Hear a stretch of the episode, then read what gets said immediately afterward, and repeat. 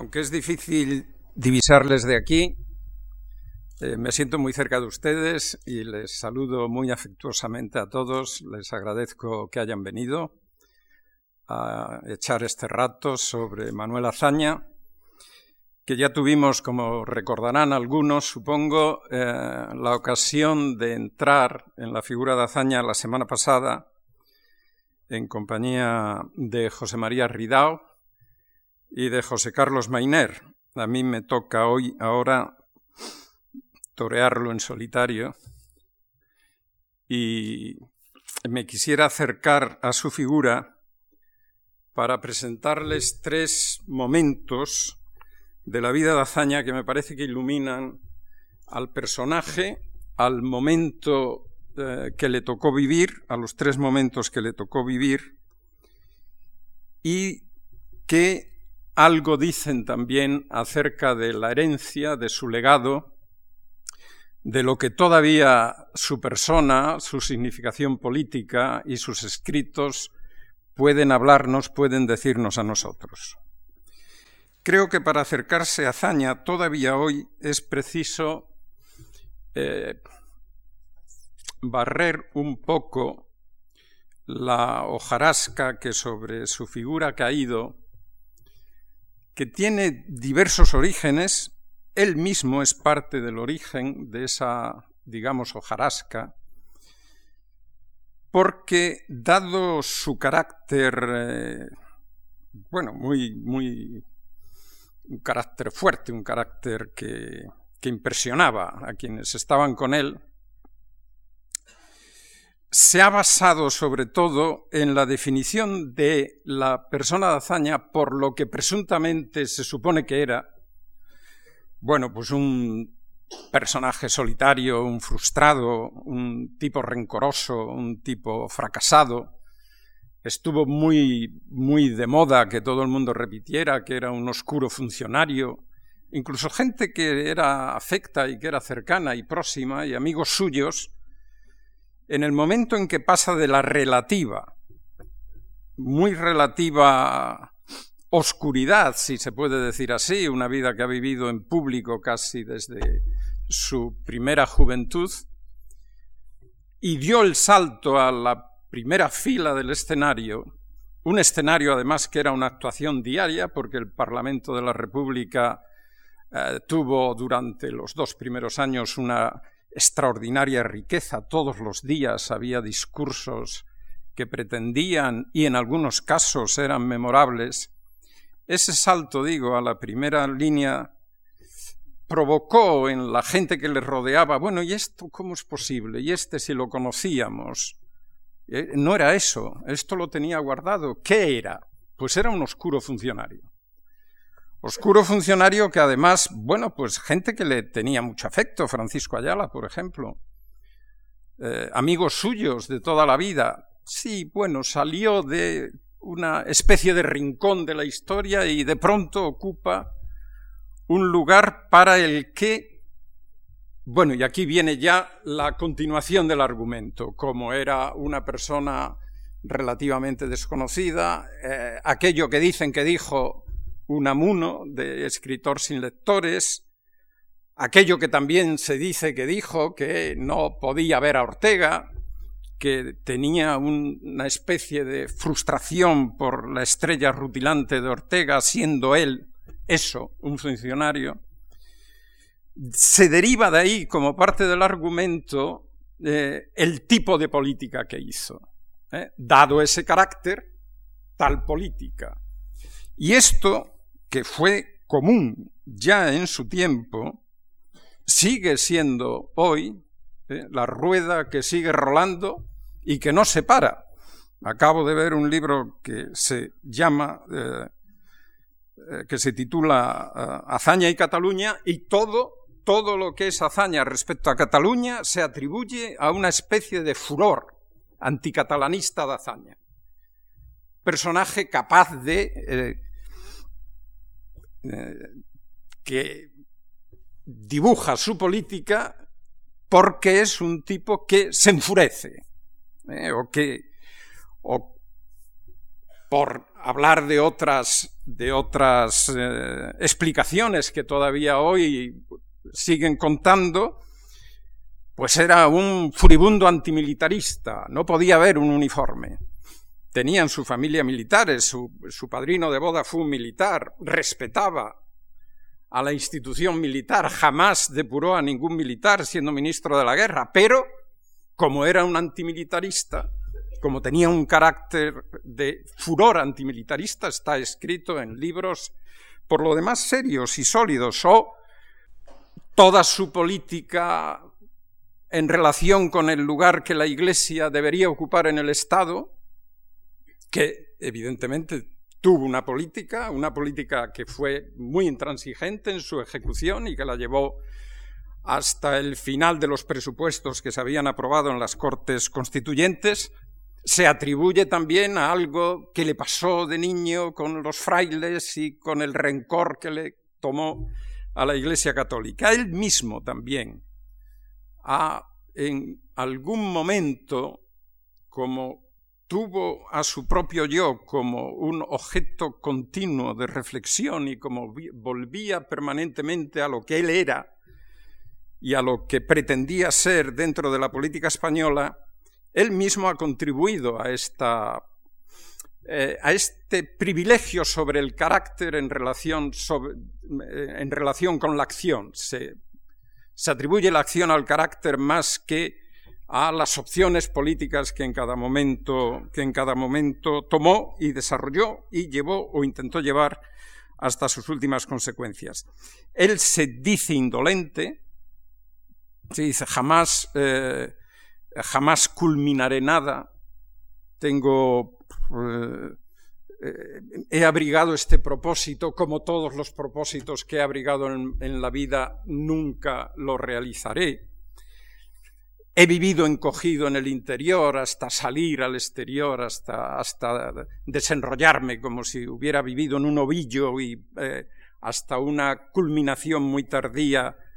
Todos esos dibujos han creado una visión, una imagen de hazaña que creo que es preciso, eh, en la medida de lo posible, en la medida en que, eh, en que a nosotros mismos no nos hayan ya dado para siempre. Fue así.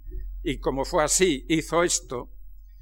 Eh, creo que hay que hacer un esfuerzo por mm, por lo menos desplazarlo, tenerlo ahí, bien, eso es lo que pensaban de él, eso es lo que se decía, eso es lo que él mismo piensa de él, pero ir a la busca del personaje por debajo o por encima de ese esa caracteriología, de todo ese psicologismo de andar por casa que explica eh, lo que se es por lo que presuntamente el carácter de la persona nos dice.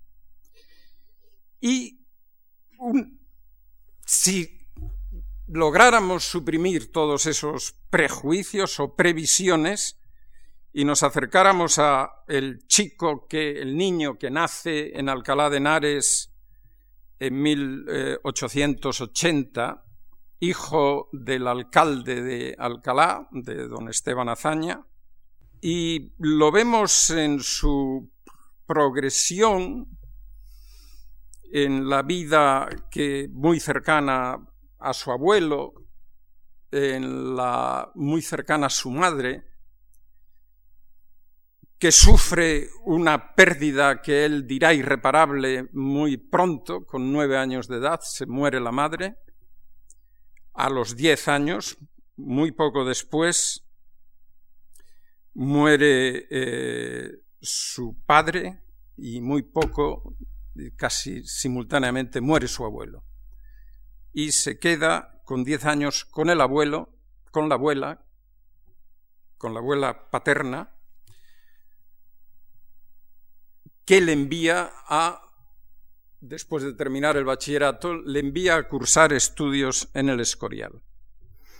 Este niño, que va a seguir estudios de Derecho en el Escorial, antes el bachillerato se acababa pronto, 12 o 13 años, va a estar en el Escorial durante los tres primeros años de la carrera de Derecho, que tendrá que rendir los exámenes en Zaragoza, se examina en la Universidad de Zaragoza, porque lo que tenían los frailes agustinos en el Escorial era un real colegio superior, pero no podían, no podían emitir títulos, y que termina derecho, tiene una crisis profunda religiosa, conviviendo con los frailes, una crisis por la que han pasado muchos de su generación, otros no la han pasado.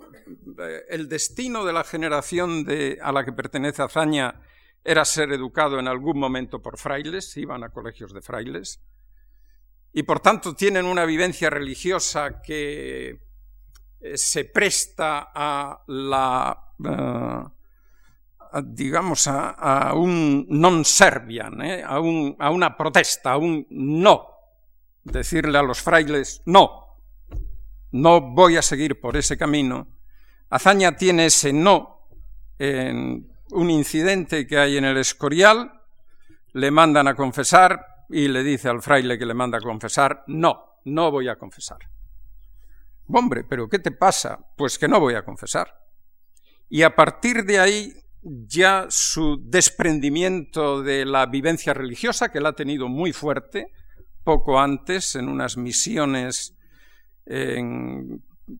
que, se celebraron en Alcalá, a partir de ese momento le queda, por una parte, en relación con la vivencia religiosa, un sentimiento de que se ha acercado a un misterio que le ha afectado profundamente y en el que ha tenido eh, vivencias estéticas muy profundas, los cantos, la liturgia, las procesiones, la sensación de misterio vivida, bueno, asomado en las ventanas del Escorial y viendo el cielo estrellado y eh, esa especie de comunión panteísta con la naturaleza y con Dios y el más allá, pero le queda también el rechazo radical de lo que significa la enseñanza de las órdenes religiosas en la medida en que intentan imbuir a los adolescentes de una idea en la que lo que prevalece es la identidad de la nación de la nación española con la religión católica, con la corona y con el imperio. De manera que España es España porque es católica, porque es monárquica y porque tiene un destino imperial. Esta es la lección que rompe, la, eh, que, que hazaña, eh, rompe siendo adolescente y de la que volviendo en los años 20 otra vez a reflexionar, toma la decisión política de que las órdenes religiosas no pueden enseñar historia, no pueden enseñar ciencia, no pueden enseñar ciencia de mis acantanos, dice él que recibía en el Escorial. Ese, que ha tenido esa, esa vivencia termina sus estudios de derecho por libre, ha, ha realizado muchos estudios por libre, es un chico eh, muy estudioso, de voraz, de un lector voraz, lee todo lo que cae en sus manos, mm, tiene una memoria verdaderamente privilegiada, es capaz de memorizar discursos enteros y programas de los que se examina. Este chico sale ya y termina, el, termina derecho y se incorpora muy rápidamente a la vida intelectual y política madrileña a través de dos instituciones. Una es la Academia de Jurisprudencia, porque es abogado y se hace socio, y otra es el Ateneo. Y ahí tiene eh, dos nuevas experiencias que marcan no ya él solo, sino a la generación a la que pertenece. Una es el 98, el fin del imperio, eh, la pérdida de Cuba, la reducción de la nación a sus eh, límites geográficos que hoy conocemos, eh, el temor a que Probablemente España desaparece o España está en trance de desaparecer, la nación española. Es el finis Hispanie, a él le llega todo esto con 18 o 20 años. Ortega lo, tiene esa experiencia también, él, cuando, cuando Ortega, que es tres años más joven que él, reflexiona sobre de dónde viene su generación, dirá que ellos cuando alcanzaron la edad de la razón política, escucharon la caída de las últimas hojas de la leyenda patria. Bueno, sin decirlo con esta eh, riqueza metafórica que era, que era mm, eh, in Ortega, que tenía la marca de Ortega, Ortega era el copyright de las metáforas de la generación del 14, Azaña siente también esa pérdida y sitúa lo que empieza a llamarse problema de España como centro de su reflexión. Es, es uno más de la generación del 14 convencido de que efectivamente España tiene un problema. Y en la reflexión sobre el problema va a seguir, sin embargo, un camino muy diferente a lo que fue norma toda la generación y él como parte de esa generación a lo que fue habitual en la generación del 98. La generación del 98 se plantea también el problema de España, la decadencia, el finis Hispanie, pero su eh, consigna es hacia adentro, por decirlo en términos unamunianos. Hay que ir hacia adentro, a encontrar la roca viva que el tiempo y la desviación del curso de la historia han hecho el daño al ser esencial de España. La generación del 14 y Azaña sobre todo entre ellos pretende abordar el problema desde, desde otro punto de vista. Ortega lo dice de manera también muy gráfica cuando entra en, en polémica con Baroja y le dice a Baroja y a quienes como Baroja pretendieron que quemando la casa del padre se solucionaba todo el problema. Ortega le dice a Baroja, bien, ustedes han puesto fuego a la casa paterna, ya no queda nada, lo han destrozado todo, y cuando han visto la magnitud del incendio, han salido despavoridos corriendo. Bueno, es hora de hacer algo, es hora de poner manos a la obra será eh, la consigna de Ortega en torno a 1909, 1910. Azaña también eh, es muy crítico de la literatura del desastre, se la conoce toda, pero va a reflexionar no sobre lo que el problema de España tiene en relación con ese lamento por la pérdida, por la pérdida del ser, sino en lo que tiene como desvío que él dice de la corriente general de la civilización europea, entendiendo civilización europea por los países más del entorno de España, es decir, el Reino Unido, Gran Bretaña, Francia, Italia, Alemania. Y entonces su punto, su punto de, de reflexión central es que España, se ha desviado de esa corriente porque el Estado ha quedado en manos parasitarias que, han, eh, que, le han hecho, que le han hecho desviarse del curso eh, normal que habría tenido aquello que él llamaba el gran Estado español del Renacimiento. Esas manos parasitarias serían la idea católica, imperial, monárquica del Estado, ¿eh? que rompe el curso natural de lo que él percibía como el primer Estado español, siglo XIV-XV, y lo introduce en una corriente, en este punto sigue el pensamiento general del liberalismo español del siglo XIX, lo introduce en un rumbo que le hace que le hace salir, que le hace quedarse desviado y entonces la gran corriente que emanaba en los siglos XIV y XV ha llegado a su tiempo como un arroyuelo. Esta generación Entonces lo que, lo que va a reivindicar, lo que va a postular como líneas para que España vuelva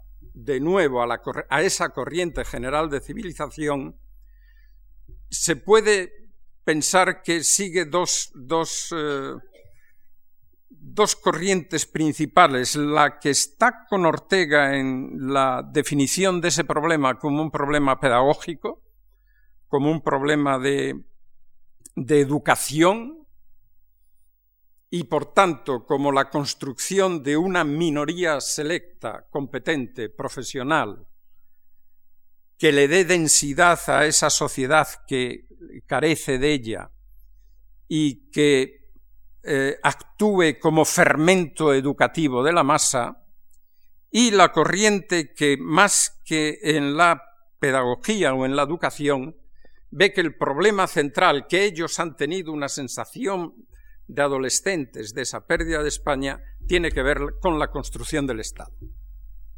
Tiene que ver con algo que le ha pasado al Estado español que no ha llegado claramente a formarse, a terminar eh, de eh, que el liberalismo español del siglo XIX ha dejado la tarea a medio hacer, que España no tiene un Estado asentado en un consenso generalizado de la sociedad, que el Estado es discutido, que además no atienda sus obligaciones. Y el punto central del pensamiento de estos que como hazaña insisten más en el Estado es que hay que hacer política. La consecuencia de la confrontación de España con Francia, en el caso de Azaña, que ha ido a Francia y ha pasado en Francia un año de, lo que entienden como atraso español, de lo que entienden como decadencia y como habernos quedado atrás, es que tenemos un problema con el Estado y que los problemas con el Estado no se solucionan si no se actúa en política. Quienes siguen la línea más dentro de la corriente de la institución libre de enseñanza de la que heredarán esta preocupación central pedagógica entienden que esa minoría selecta debe influir en política, pero que la influencia en política no les debe arrastrar a la acción misma política en partidos, sino que se construyen como una minoría aparte capaz de influir por obras de socialidad, que decía Ortega, por obras de educación sobre la masa, para educarle y para sacarla de su inercia de su retraso y para que tomara el destino en sus manos. Hay un punto, sin embargo, de confluencia de estas dos tendencias, que es 1913-1914. Y ese es el primer momento en que me gustaría eh, presentarles a este ya no tan joven, Manuel Azaña, ha cumplido 33 años, 34, entre el 33 y el 34, que es secretario del Ateneo, ha ido al Ateneo en una candidatura de la que finalmente el presidente Rafael María de Labra, que era un señor ya mayor, muy conocido por sus eh, campañas antiabolicionistas de la esclavitud, relacionado con Cuba y con, con todo la, el proceso de descolonización pero que era muy mayor y que prácticamente aparecía muy poco por el Ateneo. De manera que Azaña es secretario, yo pondría guion presidente del Ateneo desde 1913 hasta 1920. Presidente efectivo, es decir, es el que toma las decisiones. El Ateneo hay que borrar por completo la imagen del Ateneo actual para entender qué era aquel Ateneo. No tiene nada que ver. Eh, nada que ver. El Ateneo era una especie de, eh, de extensión, igual que las universidades tienen programas de extensión universitaria, el Ateneo era una especie de extensión del Congreso de Diputados, en el que eh, personajes de la política de la política de la restauración, o sea, de los partidos monárquicos, Romanones, Moret, Canalejas, etcétera, toda la élite política de los dos grandes partidos de la Restauración estaban normalmente, era una, era una, estaban en simbiosis. De manera que era un centro en el que los intelectuales, que también iban, profesionales, no se habían constituido como una minoría aparte de los políticos. Había una ósmosis, una influencia mutua. Y por tanto el Ateneo era, tenía una, lo que en el Ateneo se discutía y lo que en el Ateneo se decía, tenía una trascendencia real sobre la dirección de la política. Ahí está Azaña y ahí está Ortega que se ha llamado poco la atención sobre la presencia de Ortega en el Ateneo de Madrid en 1913 y 1914.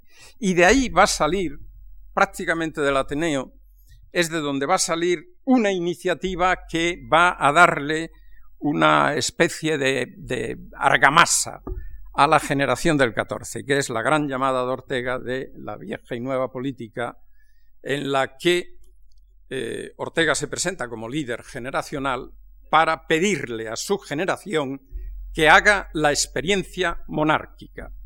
Hay que hacer la experiencia monárquica. Esto significa que Ortega y quienes oyen esa conferencia y que después van a acercarse a Melquiades Álvarez para formar con él el partido reformista, que bueno, podía reunir en el Hotel Palace que era el lugar de los banquetes políticos. Ven ustedes que la vida política madrileña tenía un centro, que era el, Congreso, un poquito más abajo el Hotel Palace y mm, subiendo por la calle del Prado el Ateneo. ¿eh? Ese era el núcleo de, la, de los intercambios. El Palace se acababa prácticamente de inaugurar, era europeo, lo había hecho una compañía, lo había construido una compañía belga, y era una, una ir eh, que un partido tuviera allí un banquete o que se le diera un homenaje a alguien, era una muestra de europeidad, de eh, europeísmo. Era, era, el no va más de la, eh, del acercamiento de España a Europa.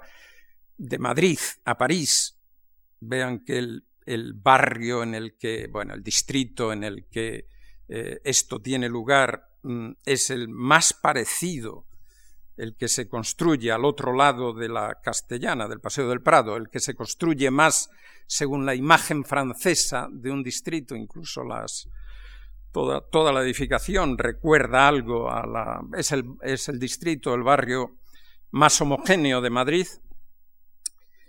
Eh, digo, podían reunir hasta 2.000 comensales. ¿eh? Y si ven la lista de los que iban a, está toda la clase profesional, intelectual que ha crecido durante esos años. Esa generación va a hacer la experiencia monárquica dentro del Partido Reformista. Daría para mucho intentar, bueno, dilucidar qué significaba hacer la experiencia monárquica. Eh, pero en líneas fundamentales, era una generación moderada, que pretendía y partía del supuesto de que la monarquía podía abrirse a la democracia, es decir, podía cambiar la vieja por la nueva política, siempre que el rey tomara la iniciativa. Límite del reformismo es no haber sabido ni intentado siquiera hacer un gran movimiento de masa que hubiera ampliado las costuras del régimen de la restauración y hubiera obligado, por un movimiento mm, actuante, eh, poderoso, basado en las clases medias que crecían en ese tiempo en las ciudades, que hubiera sido capaz de empujar a la monarquía hacia la democracia. Podían haberlo hecho, era cuestión de una reforma constitucional, que es lo que se plantea en el año 18 el año 18, que es el año de la gran expectativa de que finalmente la monarquía se abría a la democracia, es también el año de la gran frustración de esta generación.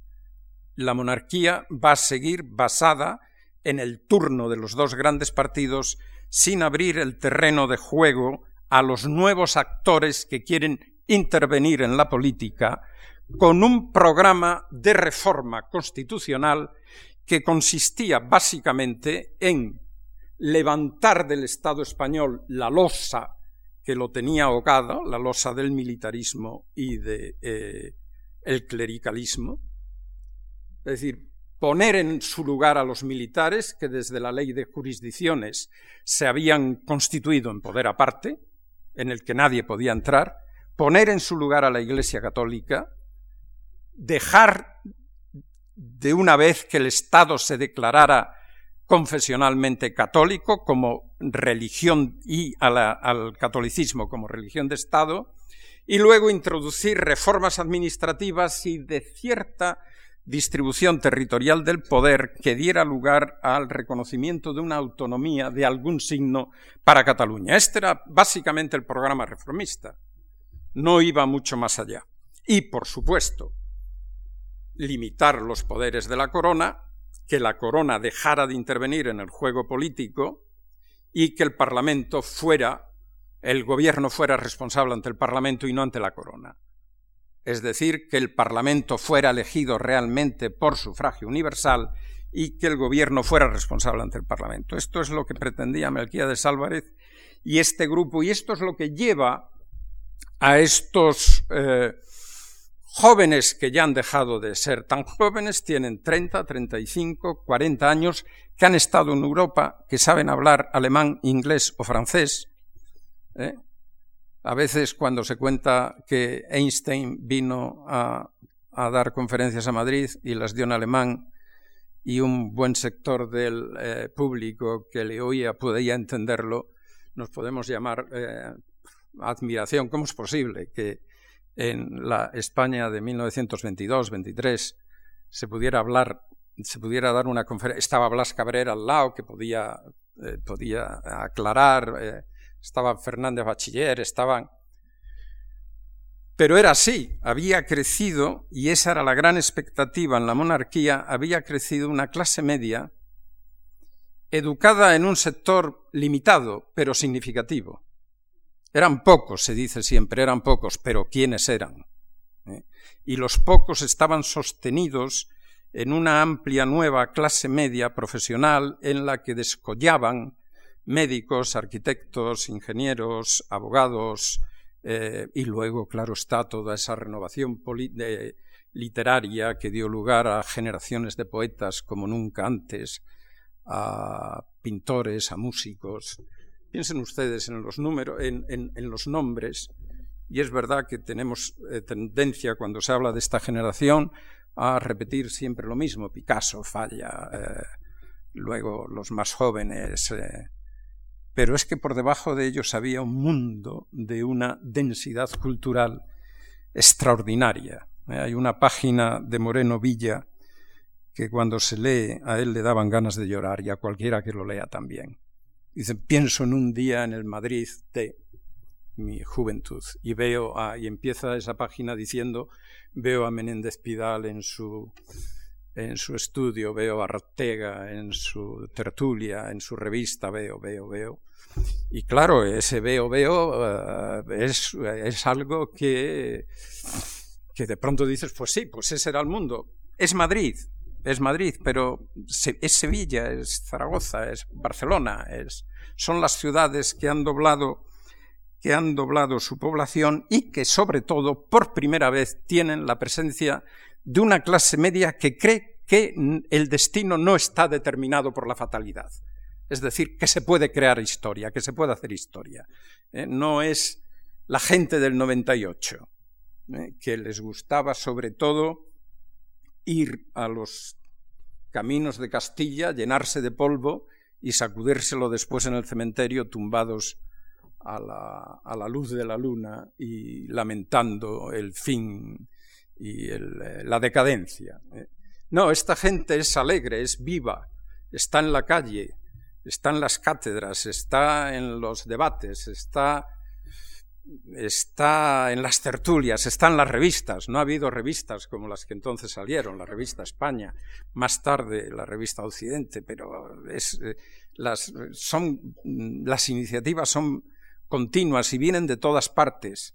Se comprende se comprende que entendieran que el destino les pertenecía y que con solo Y aquí está el problema de la generación. Con solo que el rey quisiera, y claro, lo que se le podía preguntar es ¿y por qué tendría que querer el rey renunciar a sus privilegios? En todo caso, la decepción llega a partir del 18 y sobre todo a partir del 23. Y a partir del 23, y sería la otra escena del cuadro, a partir del 23, Azaña, que ha estado en este movimiento, montando eh, las eh, ligas eh, aliadófilas, interviniendo en el combate frente a Alemania, visitando Francia, intentando contraponer la cultura y la civilización francesa, contraponerla como un espejo, dice él, para que España se mirara en el espejo que le devolviera su verdadera figura, lo que verdaderamente es. Una experiencia que, pasan, que pasaron los liberales españoles ya desde, desde los años 20 del siglo XIX, cuando tenían que salir y pensaban que iban a lo mejor de un país, bueno, pues Madrid, y llegar al cielo y veían París y se quedaban deslumbrados, o iban a Londres y tomaban, eh, tomaban la medida de la distancia, la medida de, del abismo que separaba a su país del país con el que lo confrontaban. Azaña va a sacar la consecuencia de la frustración que es colectiva de esta, de esta expectativa, va a sacar la consecuencia más radical y la saca no por un movimiento doctrinario, no, por, no porque su evolución ideológica sea la que le conduce a formular con más claridad y con más radicalidad que sus coetáneos. La consecuencia de, de la frustración de la expectativa de la experiencia monárquica la va a sacar el día siguiente en el que el rey recibe a Primo de Rivera y se funde con él en un abrazo.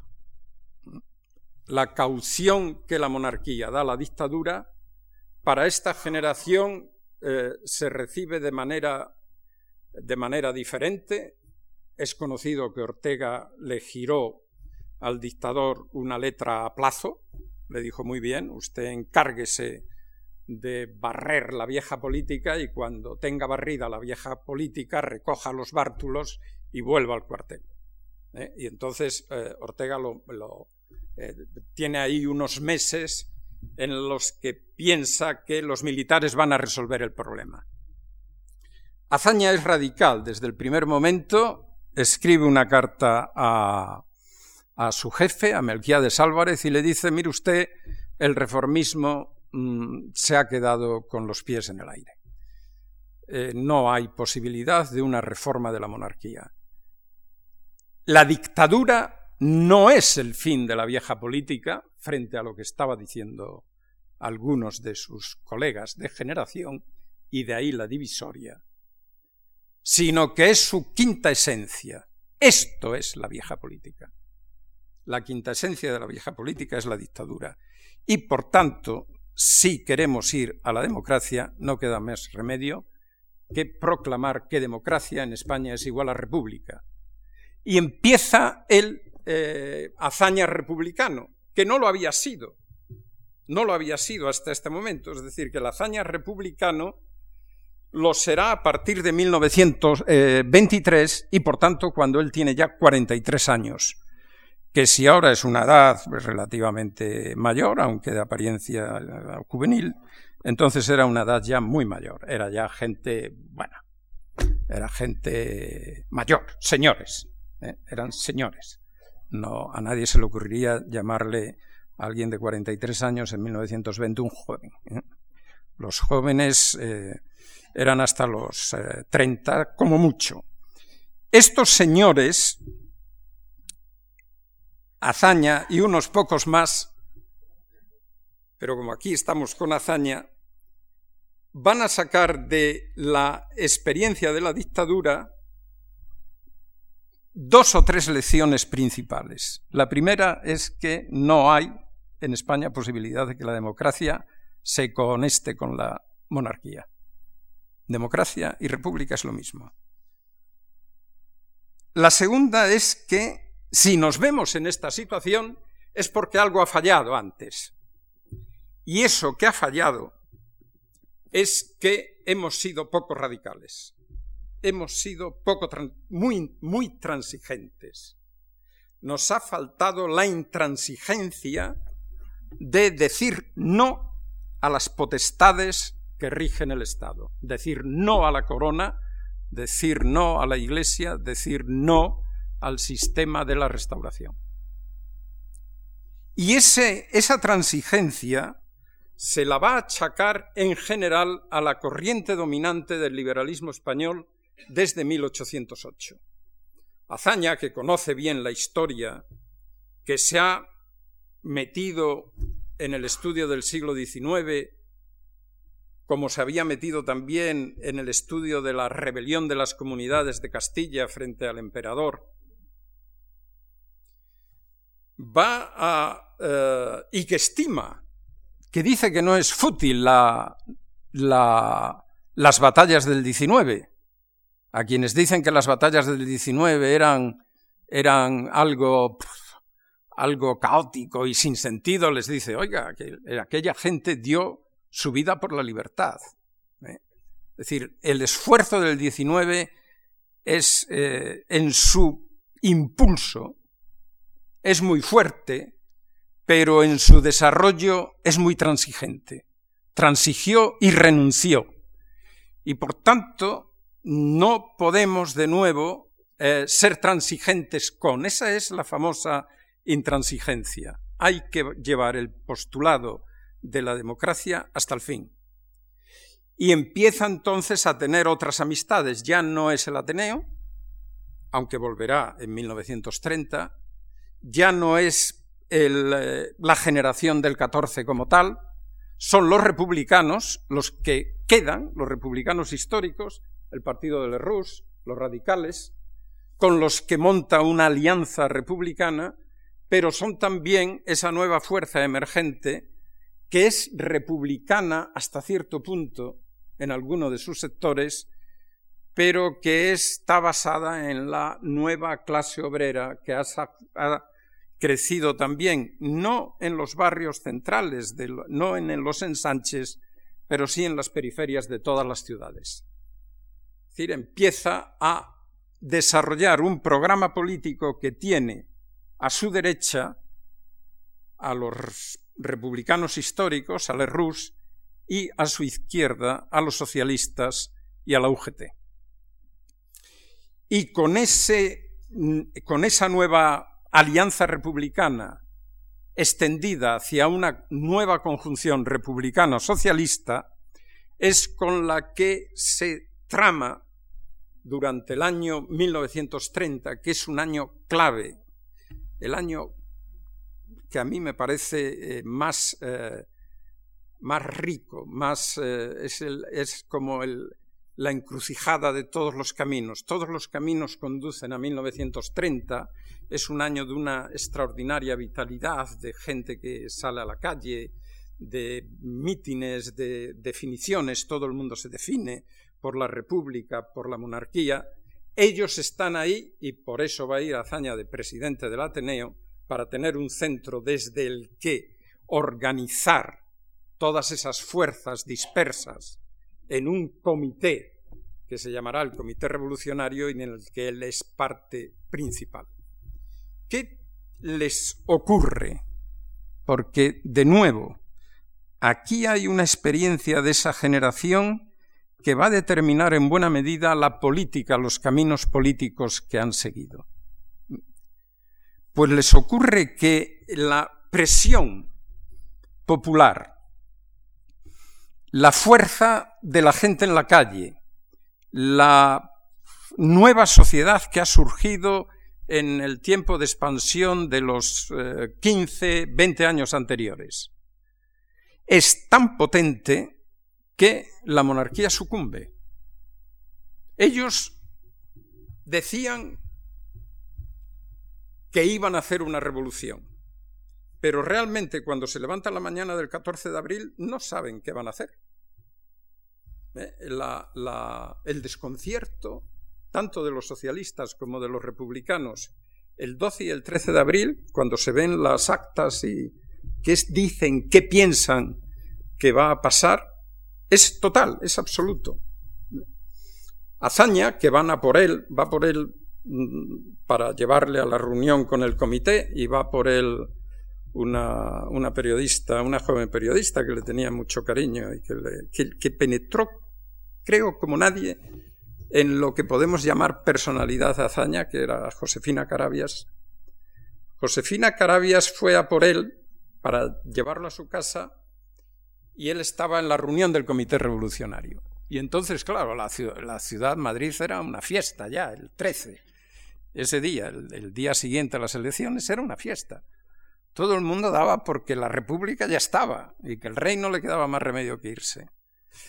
Y entonces Azaña va en el coche, en el coche de una amiga de Josefina Carabias, eh, que han ido a buscarle, va, vuelve a su casa en la calle Hermosilla, aquí cerca, y ve a la gente por la calle, todo el mundo en manifestación, todo el mundo alegre, y su reacción es, como esto siga así, vamos a, vamos a acabar en París exiliados de nuevo. O sea que la idea que se hacen no es la idea de que todo está hecho ya, pero al día siguiente está hecho. ¿Eh? Está hecho por muchas circunstancias, no solo por esa presión, los militares tenían, tenían agravios con el rey, los militares no echan una mano, los partidos estaban deshechos. Pero lo que me interesa destacar es que igual que en el 18 pensaron que todo tendría que hacerse por una iniciativa monárquica, en el 31 lo que piensan es que han hecho una revolución cuando en realidad lo que, han, lo que se han limitado a hacer es ocupar una mansión desertada por sus moradores. Es decir, ellos van, ellos van a, a, lo que fue después Dirección General de Seguridad, al Ministerio de la Gobernación, a la, Casa Correos de, la Puerta del Sol. Y eh, lo que cuentan no es por, darle a eso un colorido, es que es verdad. Van y no saben si la Guardia Civil, que está en la puerta, los va a detener o se va a cuadrar. Se cuadra. La Guardia Civil se cuadra. Y es el nuevo poder. Esa manera de llegar al poder les inclina a pensar que lo importante está hecho y que lo que queda por hacer no va a tener obstáculos eh, poderosos. Es decir, que el programa se puede realizar. Ahí hay un equívoco, que es el equívoco general de todos ellos, pero que en Azaña es todavía más eh, profundo, porque Azaña es el que lleva el programa más radical. Ese gobierno eh, es el gobierno que se forma al día siguiente, del que Azaña es ministro de la guerra, ese gobierno puede realizar su programa sin que vayan a surgir obstáculos en el camino. El programa era nada menos que reconstruir el Estado, como les había dicho Ortega, no tenéis Estado, reconstruirlo, hacer un Estado de nueva planta y rehacer lo que Azaña llamaba la refacción de la sociedad. De manera que sin transición empiezan a gobernar y a tocar los puntos más sensibles de la sociedad y del Estado español. Los puntos más sensibles son, naturalmente, la reforma militar. Es el lugar que a la Iglesia le corresponde en el nuevo Estado es la reforma agraria, es la reforma educativa, el Estado haciéndose por fin cargo de la educación, es la igualdad de derechos, son las leyes que se llamaron laicas, divorcio, reconocimiento de derechos a la mujer, pero es también algo que afecta al sistema de la política, es decir, es el gobierno responsable ante el Parlamento. Todo eso cuando se piensa en qué fue la República, es lo que hoy tenemos como imagen de lo que pudo haber sido la República. la República pudo haber sido un Estado en el que la mujer y el hombre tenían los mismos derechos, luego vendrán 40 años en los que eso no es así, un Estado en el que eh, la distribución territorial del poder habría entrado por un camino, eh, bueno, razonable de solución, primero la, la autonomía de Cataluña, luego vendrían las otras, porque finalmente la Constitución eh, lo que preveía es que toda España se iba a organizar en regiones entonces llamadas autónomas, un Estado en el que la Iglesia tuviera el lugar que le corresponde, pero no más que el lugar que le corresponde, en que los militares estuvieran bajo el poder civil, un Estado laico, un Estado educativo que se hace cargo de la educación, más que educativo, como se le ha llamado, que se hace cargo de la educación, que extiende la educación en el ámbito primario, abandonada, y en el ámbito secundario. Es decir, todo lo que hoy, y un Estado en el que, que estuviera que estuviera basado en una clase de campesinos, bueno, medios, prósperos no podían ser mucho porque la tierra no da en su mayor parte para, para lo que podía dar la, la agricultura francesa, pero eso es lo que nos ha quedado un poco como la posibilidad, lo que se abrió en aquel, en aquel brevísimo periodo de dos años, porque no es un periodo largo de tiempo, sino que las reformas se acumularon y se concentraron en un, en un tiempo muy limitado. ¿Quién es el que dirige eso? Es Azaña. ¿Por qué es Azaña el que lo dirige? Bueno, porque Azaña ha logrado, sostenido en un partido que es minoritario y que por tanto no eh, se puede entender que era presidente del gobierno de la República como nos dice nuestra experiencia de los gobiernos actuales, basado en un partido mayoritario. No, es la República se gobierna por coaliciones. Azaña es presidente de ese gobierno porque ha adquirido una autoridad derivada del poder de su palabra.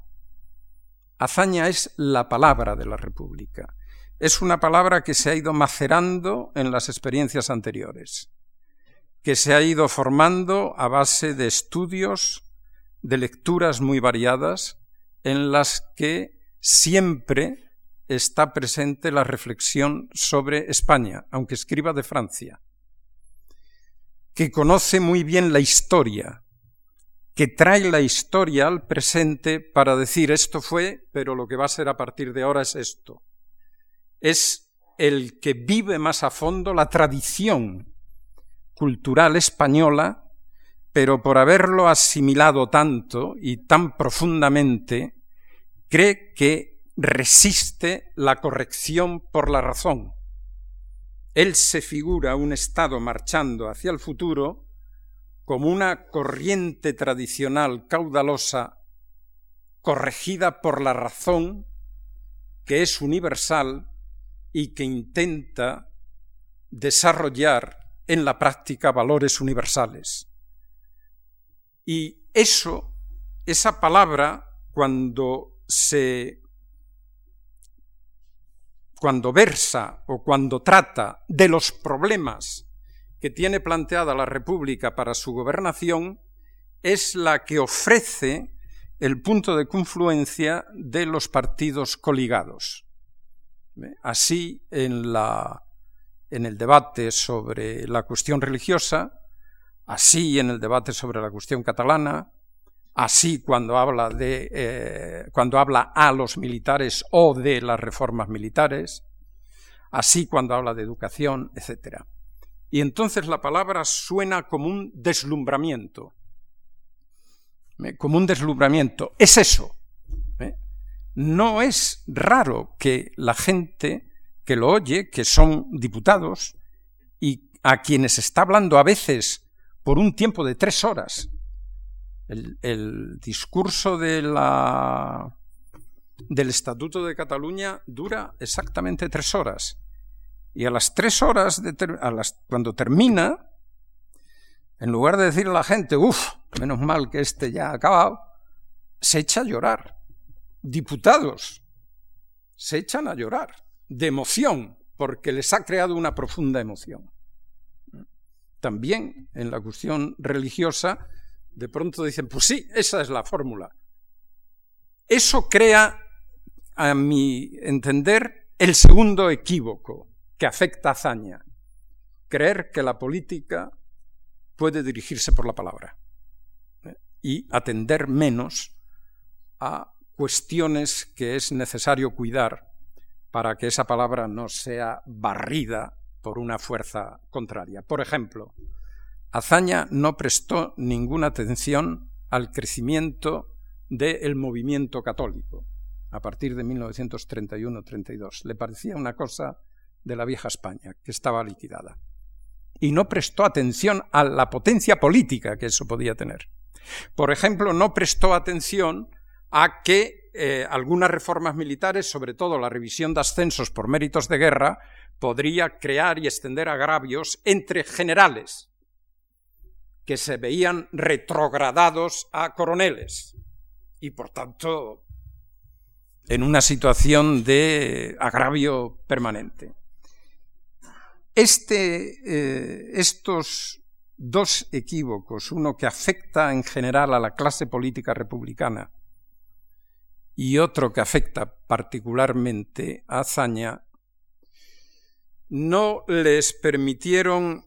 Mm, estoy reduciendo demasiado el argumento, ¿eh? porque hay muchos elementos para, para ver, bueno, ¿y por qué duró tan poco todo esto? ¿no? ¿Por qué duró tan poco? ¿Por qué se dejaron, por qué se dejaron avasallar? ¿Por qué eh, perdieron? ¿Cuáles son las causas? Esto daría lugar a una, a, disquisiciones que no, no hay tiempo para meterse en ellas. Pero lo que sí es claro es que de pronto, al final, en 1933, Azaña se ve eh, alejado del poder, pierde las elecciones, no puede seguir ese programa de reformas y empieza un, un eh, bueno, otra república que no es tan evocada cuando celebramos la república, que es una república de luchas permanentes, luchas duras, enfrentamientos cara a cara. Es un mundo todavía muy rural en el que las cuentas se arreglan cara a cara. Cara a cara quiere decir que te mato,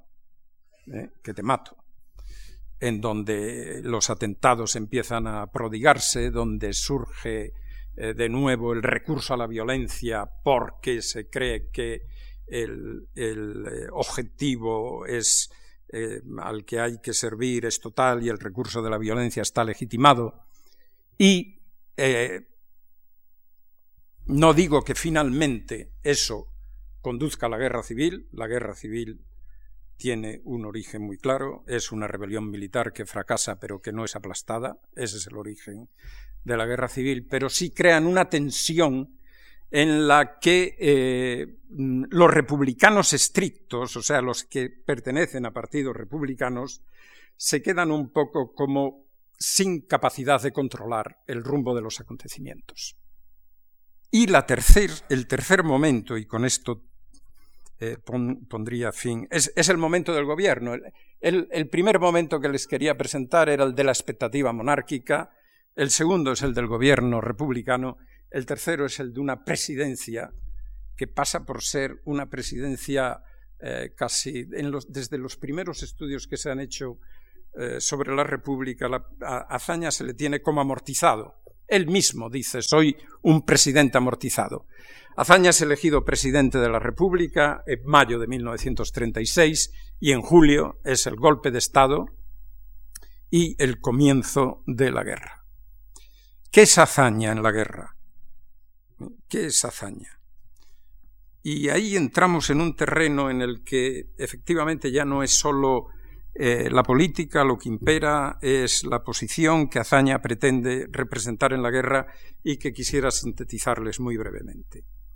No es. Eh, mm, no hay que dar por supuesto que eh, Azaña tuviera que quedarse es decir, Azaña pudo haber, pudo haber dimitido.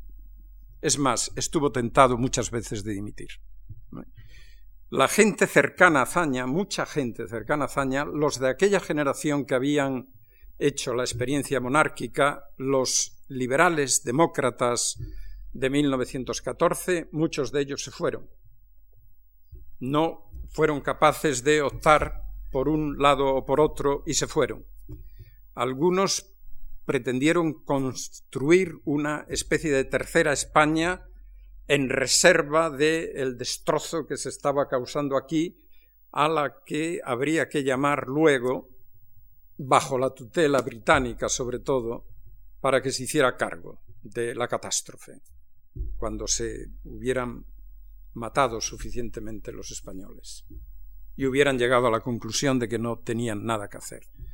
Eso podría estar representado por la figura de Salvador de Madariaga, ¿eh? que era conocido, amigo de la generación. Hubo quienes, eh, bueno, tomaron hasta el final, en esa, en esa mm, catástrofe que se avecina, tomaron hacia el final el, eh, el, partido por los sublevados. Hay muchos. Intelectuales y jóvenes intelectuales que toman el partido por los sublevados de una manera eh, activa o como propaganda o como están al lado de ellos. Eh, están al lado de ellos porque han visto muy de cerca eh, el terror, el terror que ha podido en algún momento caer sobre ellos mismos y que han puesto tierra por medio, se han ido y han apoyado por lo que los sublevados eh, representaban, en su opinión, de orden, de vuelta a la... Esto podría representarlo como, como nadie, digo del, del, círculo de amigos y conocidos de Azaña, pudo representarlo desde el exilio y en campañas de propaganda Gregorio Maraño.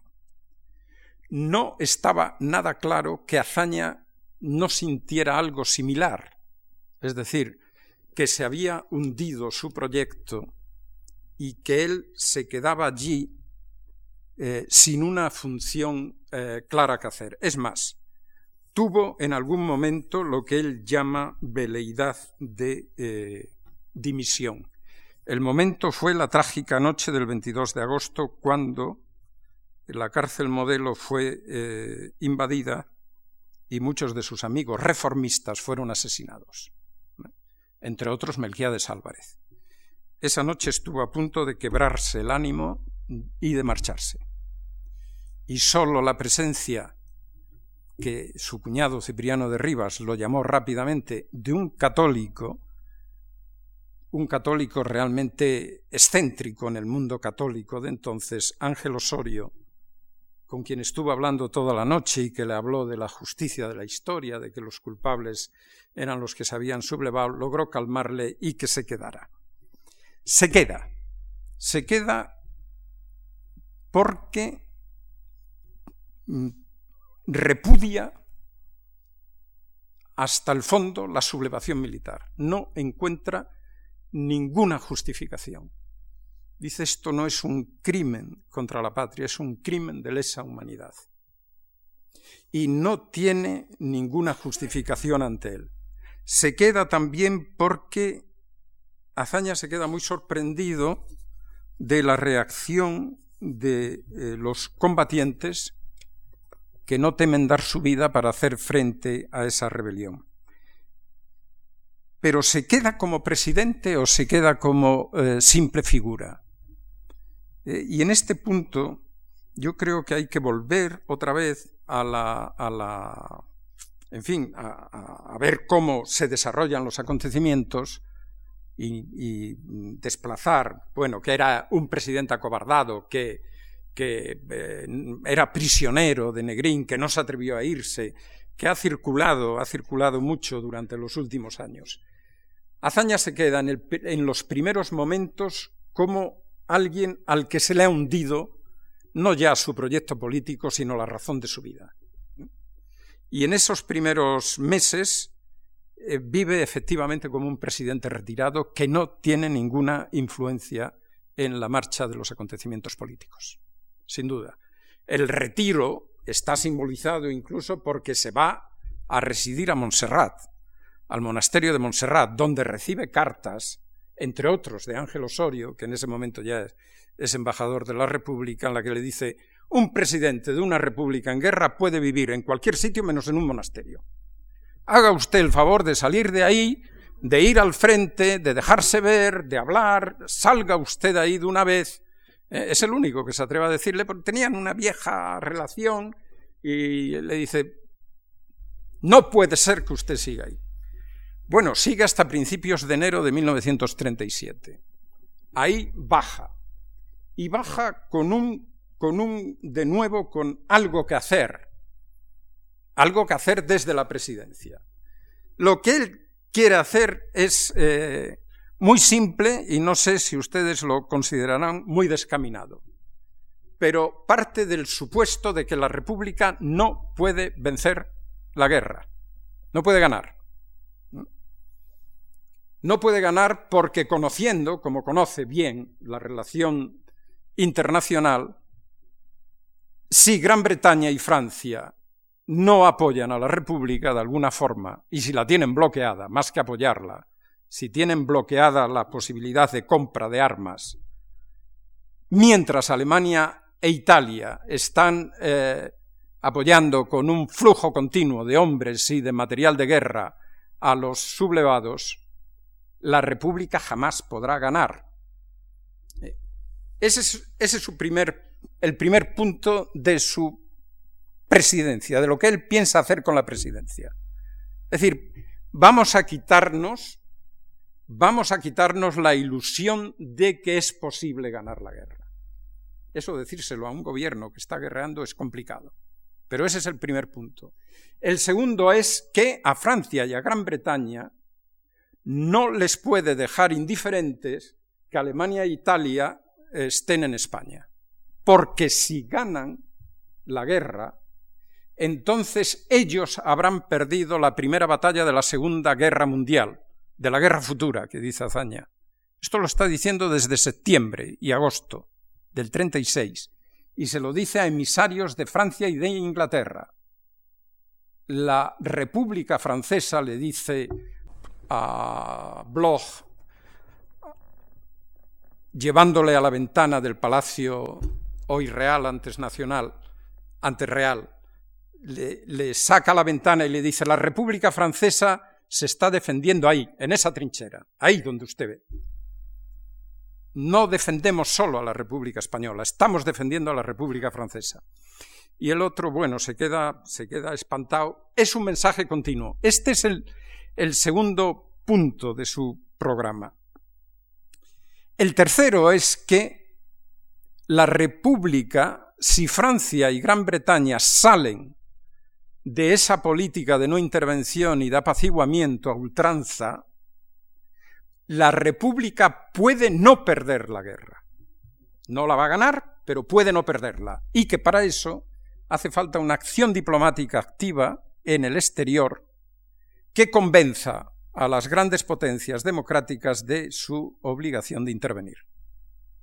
Si las potencias democráticas intervienen, él piensa en un plan en el que se suspenderían las hostilidades bajo control internacional los llamados voluntarios extranjeros saldrían, eh, las hostilidades ninguno de los dos lados las eh, reanudarían y después de un tiempo indefinido los españoles podrían ser llamados a las urnas para darse el régimen que quisieran, monarquía, república, lo que quisieran. Este era el plan. Y para llevar a cabo este plan, Azaña cree que es necesario primero reconstruir el ejército como muestra de que el Estado republicano se ha reconstruido. Y ese es el encargo a Negrín. La ah, acción de Azaña llega a las, a las eh, cancillerías extranjeras, llega al Foreign Office, pasa, el plan de Azaña pasa desde Anthony Eden por un prelado del Vaticano, eh, Giuseppe Pissardo, el secretario de la Congregación de Asuntos Eclesiásticos Extraordinarios, al cardenal Gomá y a Franco. Eh, es un plan que va así en mayo del 37. Es el mismo. El plan para llegar a una... es rechazado por completo, pero tampoco es adoptado por el gobierno republicano. El gobierno republicano, a partir de su reconstrucción, está eh, bajo la idea, el gobierno de Negrín, de que Franco tiene menos, le dan menos importancia y además están seguros de que Francia y Gran Bretaña no intervendrán, le dan mucho menos importancia a la posibilidad, a los efectos que tendría esa intervención, y piensan que reconstruido el Estado y que reconstruido el ejército es posible dar una batalla, lo que llamaba la, Negrín la victoria definitiva, que diera, eh, que cambiara el curso de la guerra. La batalla definitiva es aquella, es la estrategia de la Gran Guerra, es aquella en la que un ejército rompe o intenta romper el frente del enemigo y obliga al enemigo a concentrar tantos recursos en la reconstrucción de su frente que se queda eh, arruinado. Es decir, que el, curso de la guerra cambiaría eh, si esa batalla decisiva triunfa. Esa estrategia estaba enfrentada radicalmente a la, a la estrategia de hazaña y de ahí viene el enfrentamiento que llenará los últimos meses de la historia de la República y de la biografía de Azaña, que es el enfrentamiento radical con su presidente de gobierno, sin posibilidad, por otra parte, de destituirlo, porque no puede destituirlo, porque no hay una alternativa, la República no tiene una alternativa, y que le va a llevar a la máxima desolación. La máxima desolación que va a vivir luego en el, en el destierro, y que va a tener finalmente su, culminación en, en, la muerte, en el destierro. Muere solo en Montauban, rodeado simplemente de su mujer, Dolores de Rivacheriz. A su cuñado lo han, lo han apresado la Gestapo y Falange Exterior en Pilas-Yarmer muere solo y con un deseo claramente expresado, que allí donde cayera lo dejaran, que no movieran sus huesos nunca.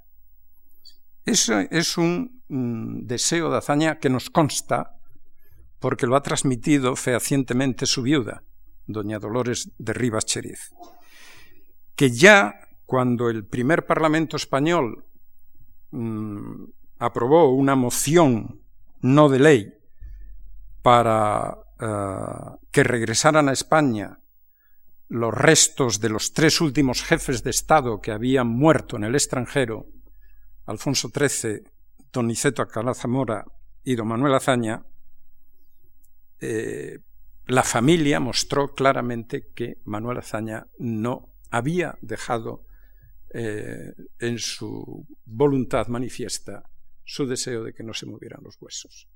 Azaña era muy sarcástico con, la, con lo que él llamaba manía, que no se refiere a nada que tenga lugar en estos momentos, por supuesto, sino a la, a la exhumación de hombres célebres para trasladarlos, para llevarlos, para venerarlos, para... y por nada del mundo quería que sus restos fueran exhumados.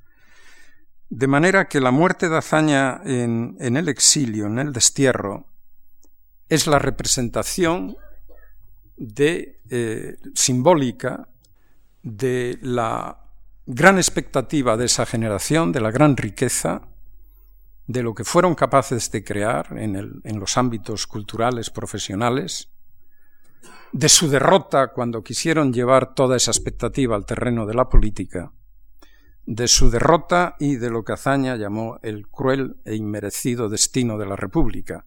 Pero ese es el destino, y la memoria que debe quedar de ese destino está como nadie representada en la tumba de Azaña en Montauban.